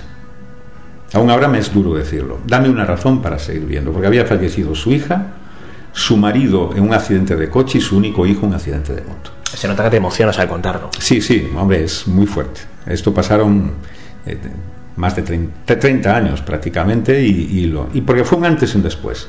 Yo tenía 32 años, hoy tengo 62, voy a cumplir. Y, y, allí fue un antes y un después. Fue una maduración inmediata y una búsqueda distinta. Por eso dejé de investigar para psicología. Porque para mí la investigación parapsicológica también estaba basada un poquito en un ego, una lucha de egos. A ver lo que consigo yo, a ver si consigo esto, o consigo traer un muerto, o, aparece ahí que son las pues lo, preguntamos más de una vez con Carlos Fernández, ¿no? En la transcomunicación instrumental, ¿no? A mí consigo traer un muerto macho gracia. claro, claro, claro. Es decir, no sé, te consigo traer un muerto de otra manera. No, sí, ya, ya, se, ha entendido. Pero, evidentemente, ¿no? Es también así le quitamos un poco de dramatismo a la situación. Pero sí que es verdad. Entonces, para mí, en ese momento eh, supuso decir, no, yo necesito conectar, dar sentir por mí primero y luego para poder ofrecer también un consuelo que la psicología sola no da. ¿Eh? La psicología o la ciencia sola no da. Entonces fue cuando empecé pues a profundizar, desempolvé los métodos de yoga, viajé eh, y estudié teología, estudié religiones comparadas. Sí, te, te iba a preguntar por eso ahora. Sí, sí, por eso. Porque es algo de lo que normalmente no se habla, ¿no? Las religiones comparadas, quizás más conocido en el ámbito, pero ¿qué hay de la mística o la espiritualidad comparada? Que es algo que tengo entendido que tú conoces muy bien y es un tema muy interesante y que sirve para entender tantas cosas que habitualmente no se entienden. Eh, cuéntame un poco en qué consiste esto de la espiritualidad o la mística comparada. Bueno, pues consiste en algo, primero que es la mística. O la experiencia mística. ¿no?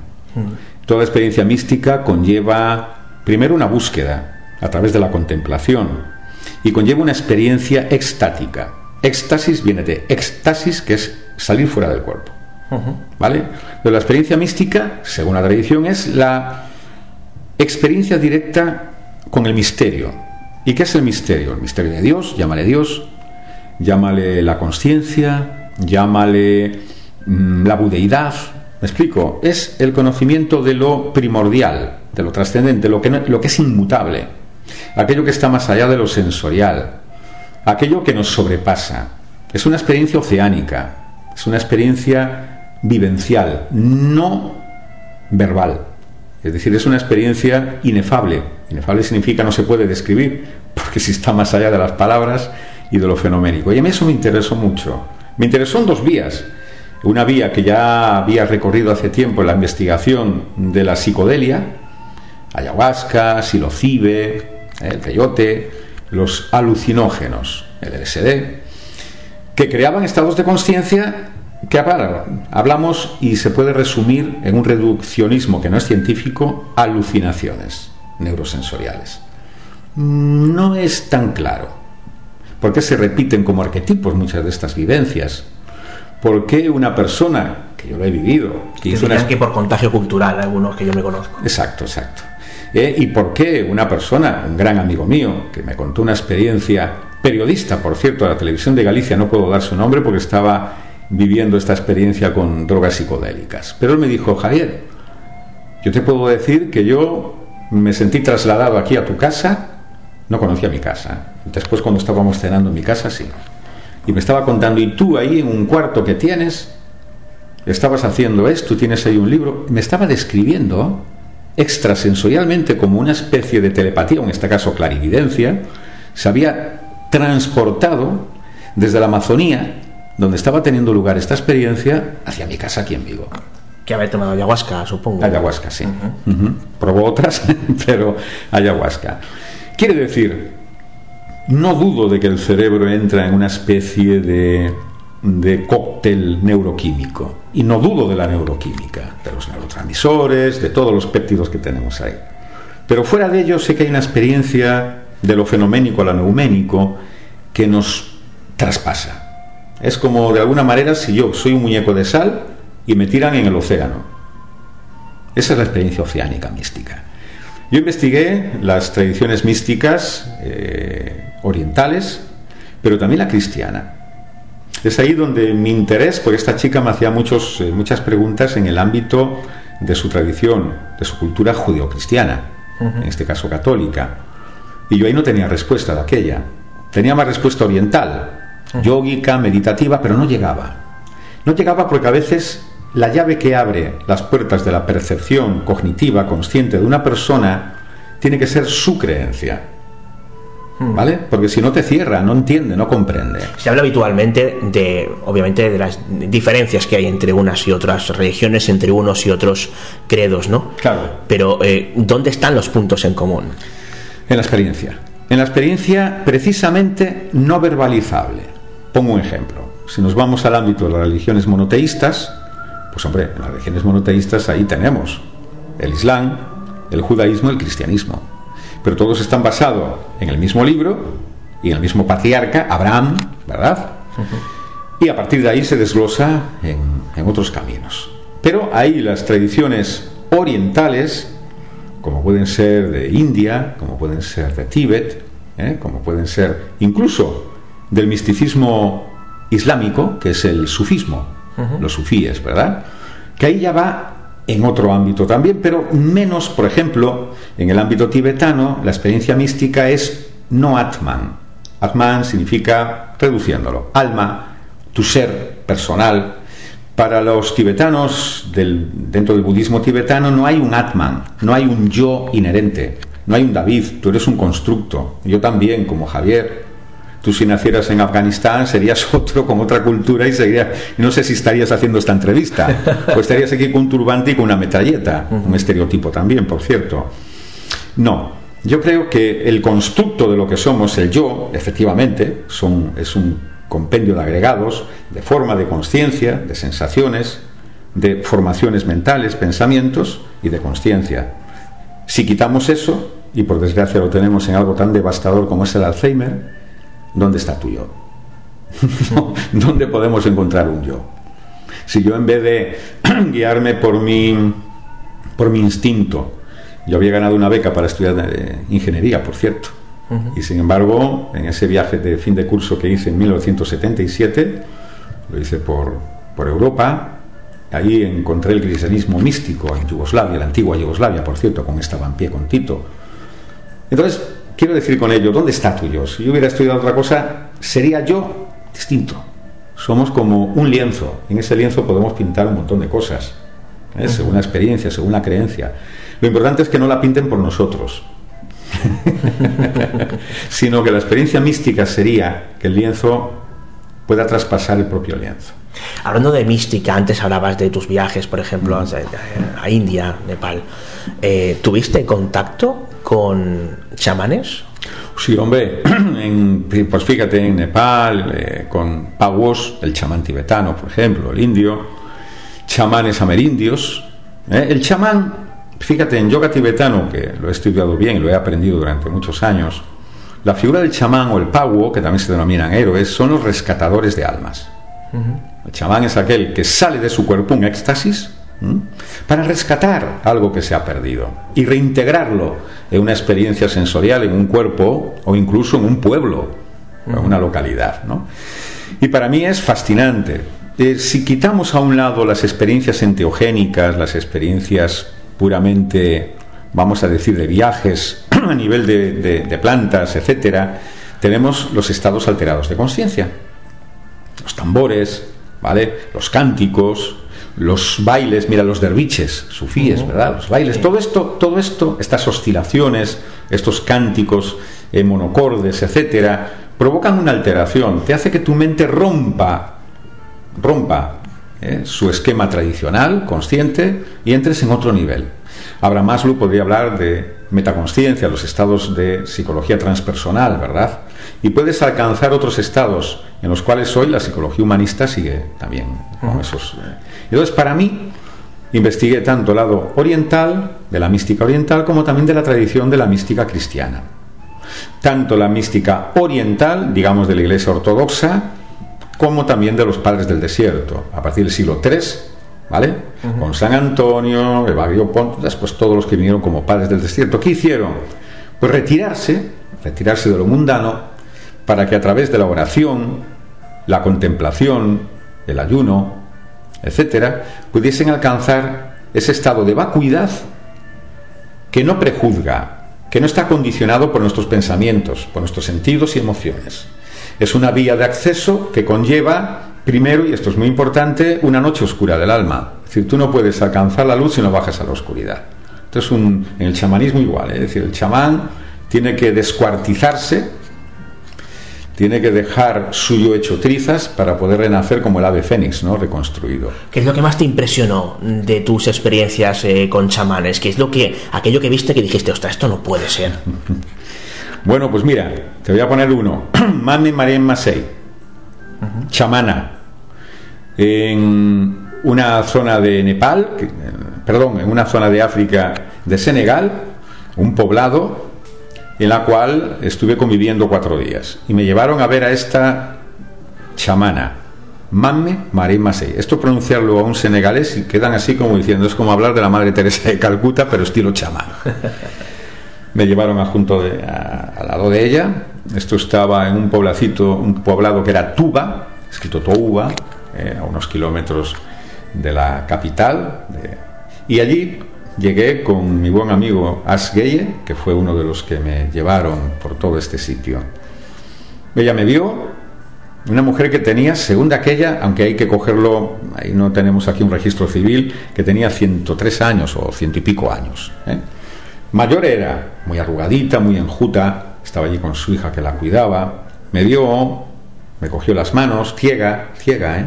Ciega, me cogió las manos, hizo el saludo típico que dan allí con todos los que llegan, y estuvo un rato en silencio. Y después empezó a hablar y me iba traduciendo mi amigo Asgueye. Y me iba diciendo, tú eres un, un hombre medicina, Soy un chamán. Tú eres un hombre medicina. Yo, esto fue en el año 91. Tú eres un hombre medicina. Tú tienes tres hijos. Es que esto no lo sabía ni, ni, mi acompañante, ni mi guía. Y tú empezó a hablar cosas mías, y ya no solo de mi vida, sino de mi interés espiritual. Empezó a hablar y me dijo exactamente la experiencia que iba a tener con esta chica, que iba a ser de alguna forma algo que me iba a llevar a una búsqueda especial, y me decía, tú tienes el espíritu de Isa.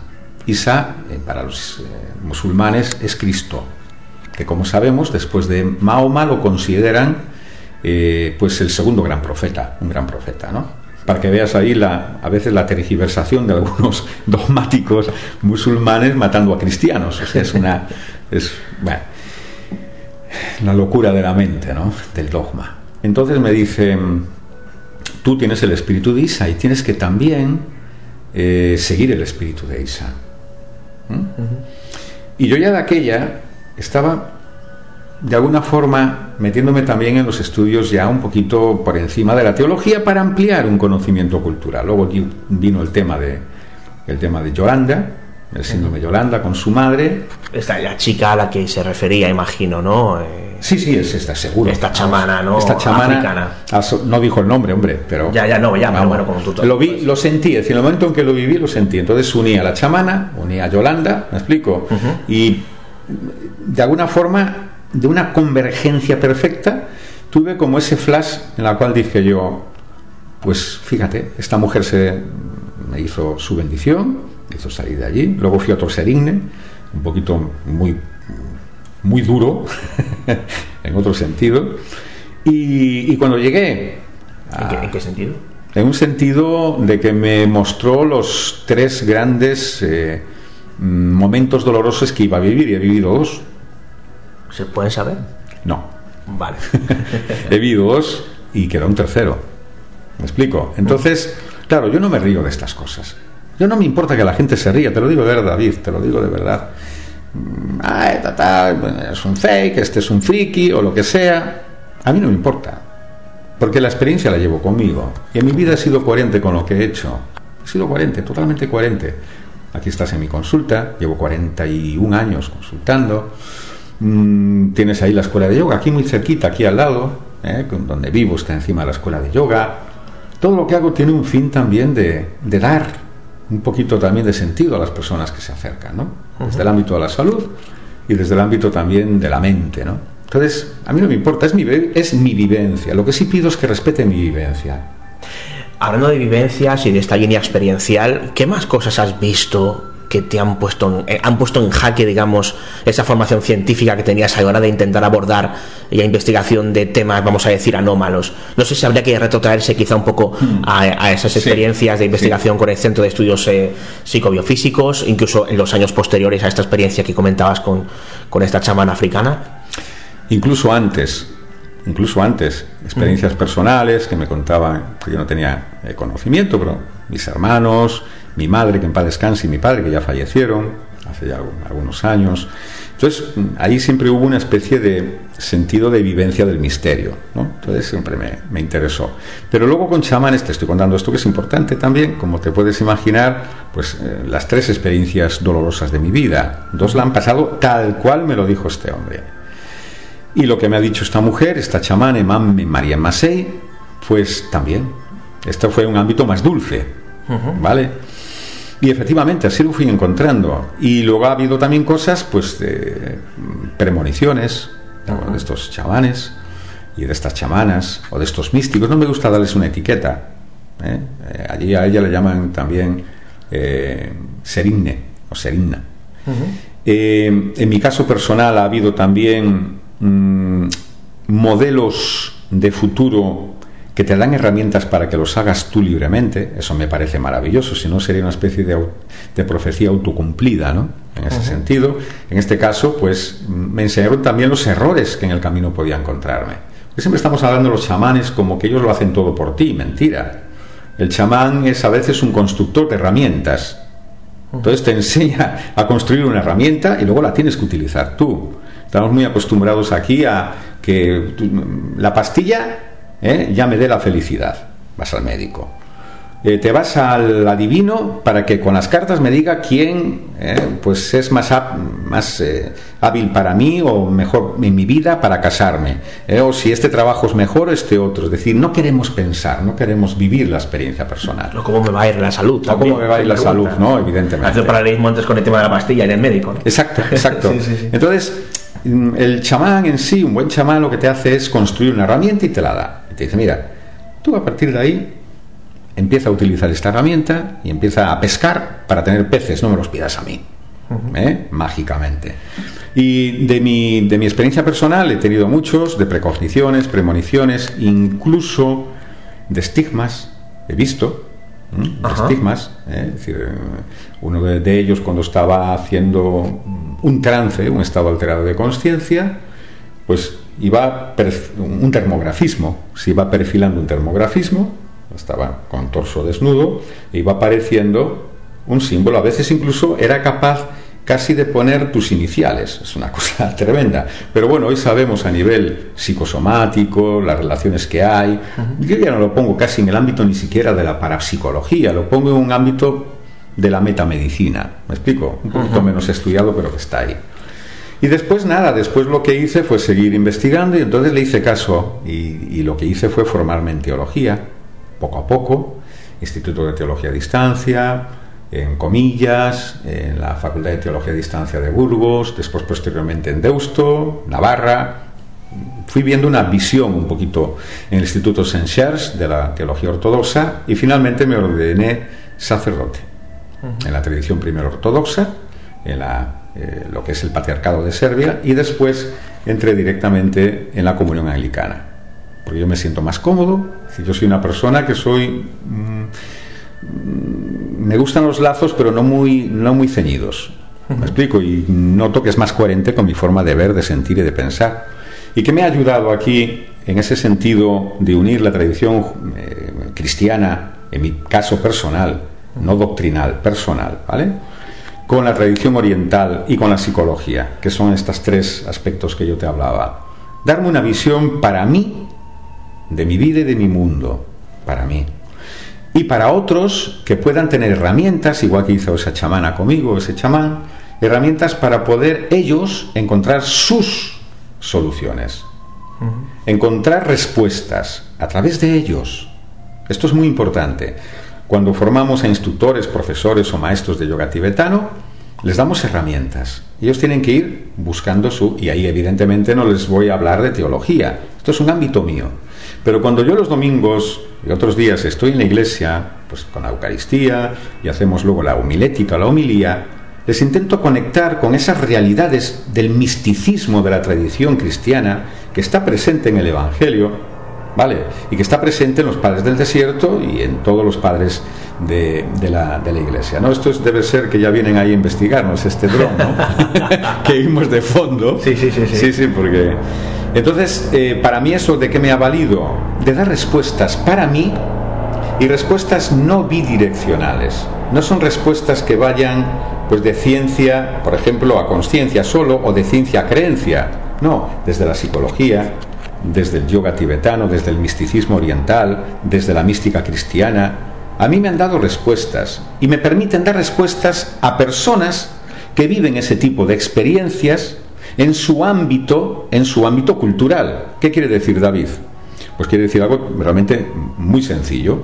Quiere decir que si a mí me viene un devoto cristiano que no conoce nada de yoga, que no conoce nada de psicología, que no conoce nada de misticismo oriental, tengo que tener herramientas en mi trabajo, en mi percepción y mi formación para poder ayudar a esa persona.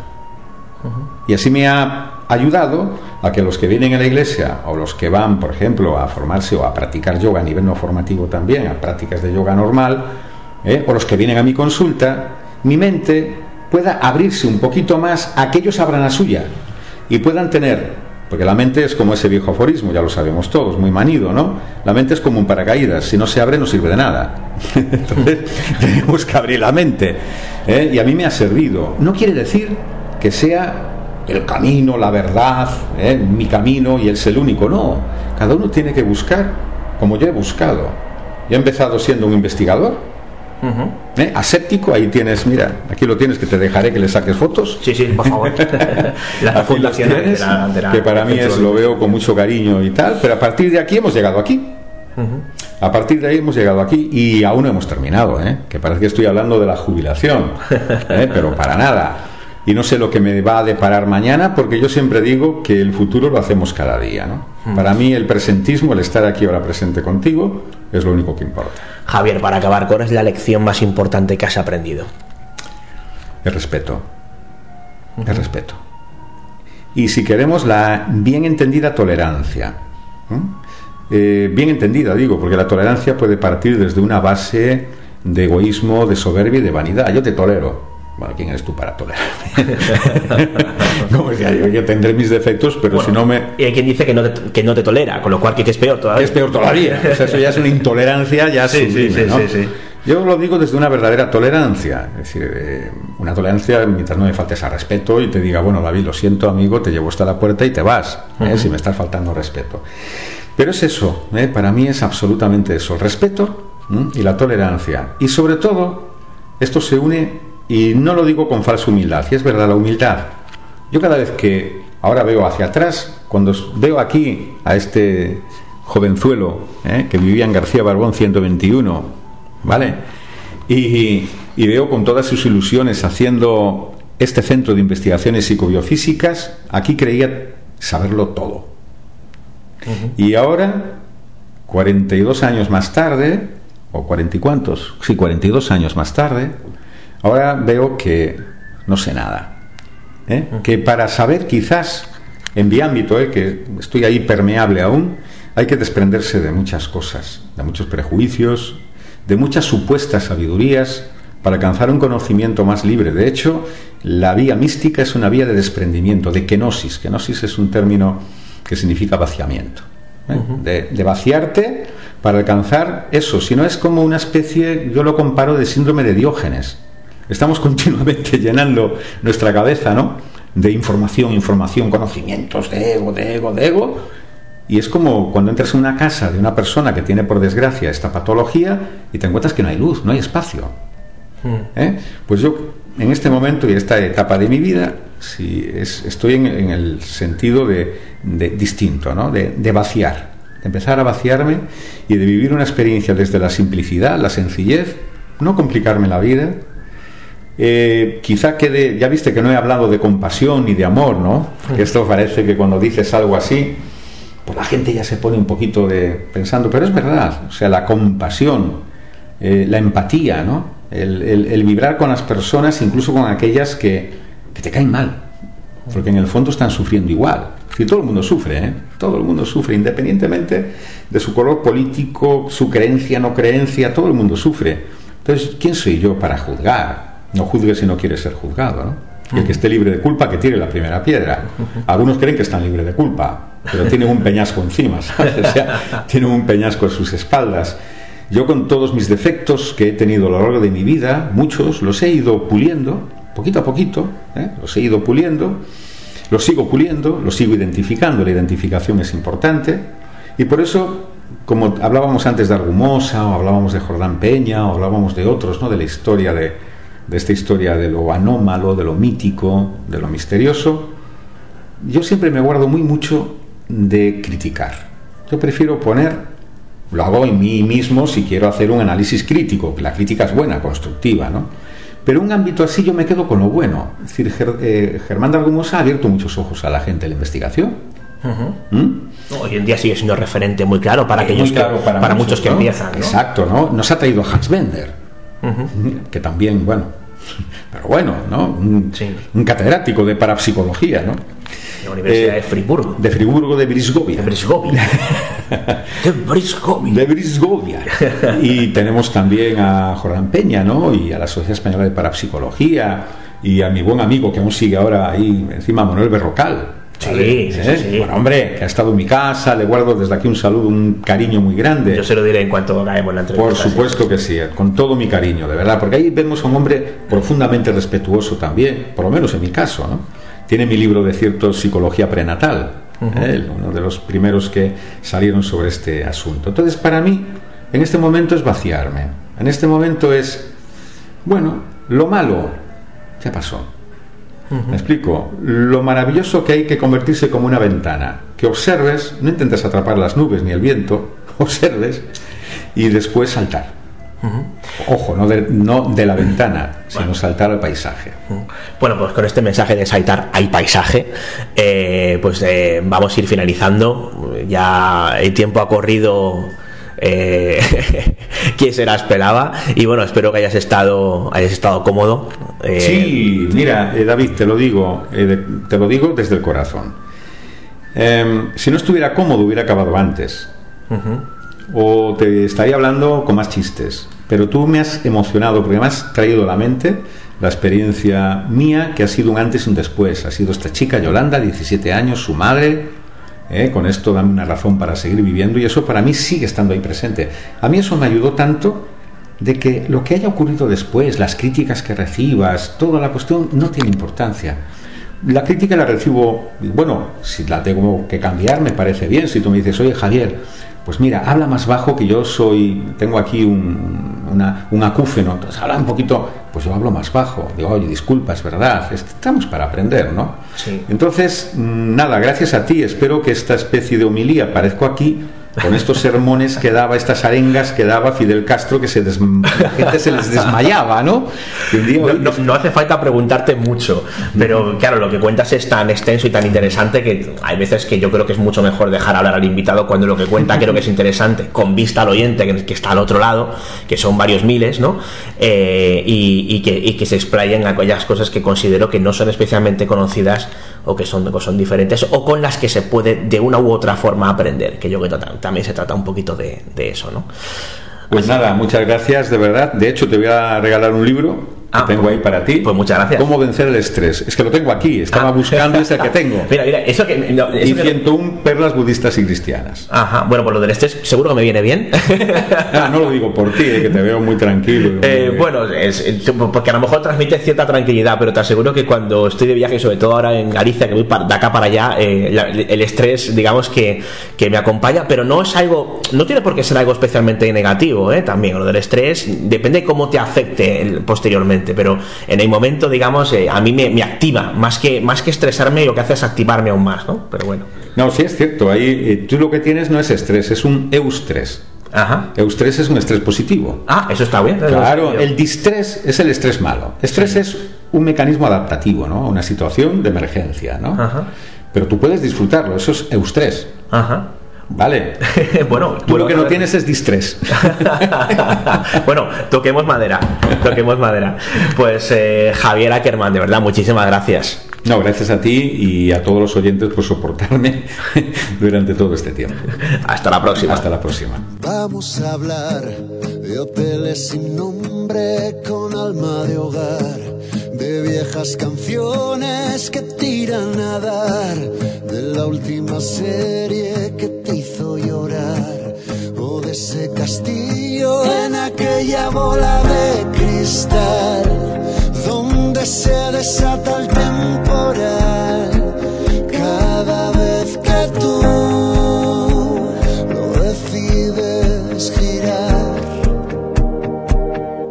Dimensión límite. Palabras